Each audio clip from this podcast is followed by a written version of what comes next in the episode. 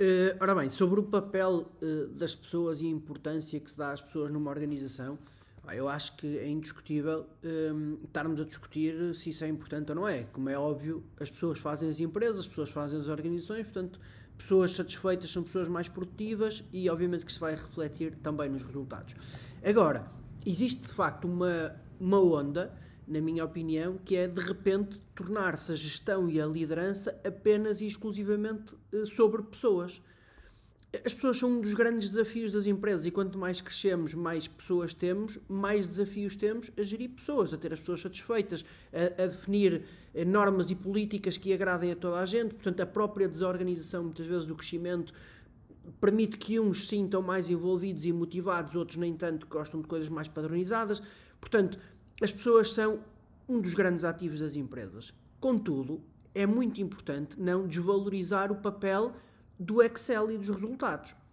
Portanto, muitas das vezes também se leva as coisas ao extremo, que é as empresas não se podem gerir por números. Não, as empresas têm que se gerir por números. A melhor forma de uma empresa ser sustentável do, posto, do ponto de vista económico é, obviamente, gerir-se com números. E se uma empresa for sustentável do ponto de vista económico, vai ser possível gerar melhores condições para as pessoas que nela trabalham e que contribuem para esta sustentabilidade económica. Caso contrário, corremos o risco de estar a gerir com base em percepções individuais e o todo acaba por se perder. Portanto, eu diria que há três variáveis fortíssimas para a sustentabilidade de uma empresa. Há muitas, como é óbvio, mas eu vou-me focar aqui em três. O primeiro, as pessoas, sim, estou 100% de acordo.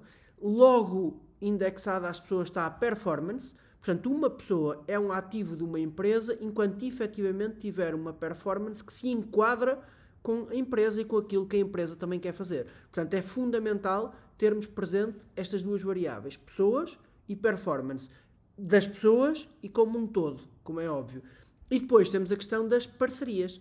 Uma empresa hoje em dia muito dificilmente vive ou sobrevive sem parcerias fortes. Não estou a falar do cliente tradicional ou do fornecedor tradicional, estou a falar de parcerias.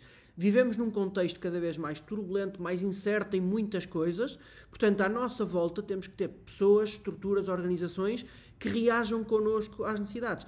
Não queria muito estar a pegar neste exemplo, mas se calhar é o mais evidente, que é a pandemia que nós vivemos. Portanto, vivemos uma pandemia, muitas organizações que não tinham parcerias e capacidade de se juntar com outras organizações para reagir a, a, obviamente, ao que o mercado nos estava a desafiar, as organizações que se juntaram, que rapidamente foram buscar tecnologias a parceiros, que rapidamente foram melhorar questões logísticas, questões internas, questões legais, questões relacionadas com as pessoas, contabilidade, que tinham conhecimento de, de que fundos, de que acessos a este, este tipo de situações poderiam recorrer, estas empresas, obviamente, conseguiram passar de uma forma mais natural este período pandémico. Portanto, as parcerias fazem-se estabelecem-se, organizam-se durante o ciclo de vida da empresa e não apenas quando há uma necessidade, porque aí dificilmente há uma relação pura de parceria e dificilmente não é uma relação de cliente-fornecedor. Portanto, o que nós falamos nestas três variáveis, na minha ótica, e não desprezando muitas outras que podíamos pôr aqui em cima da mesa, obviamente,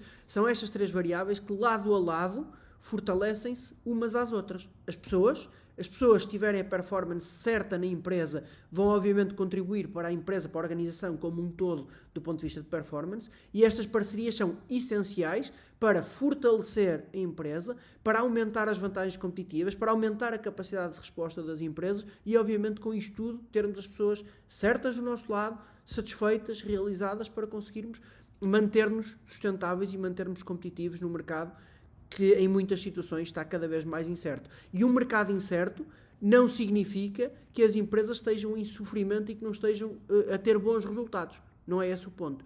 Mas o mercado é incerto, portanto temos que saber adaptar-nos e estar nesta incerteza que é o nosso contexto atual.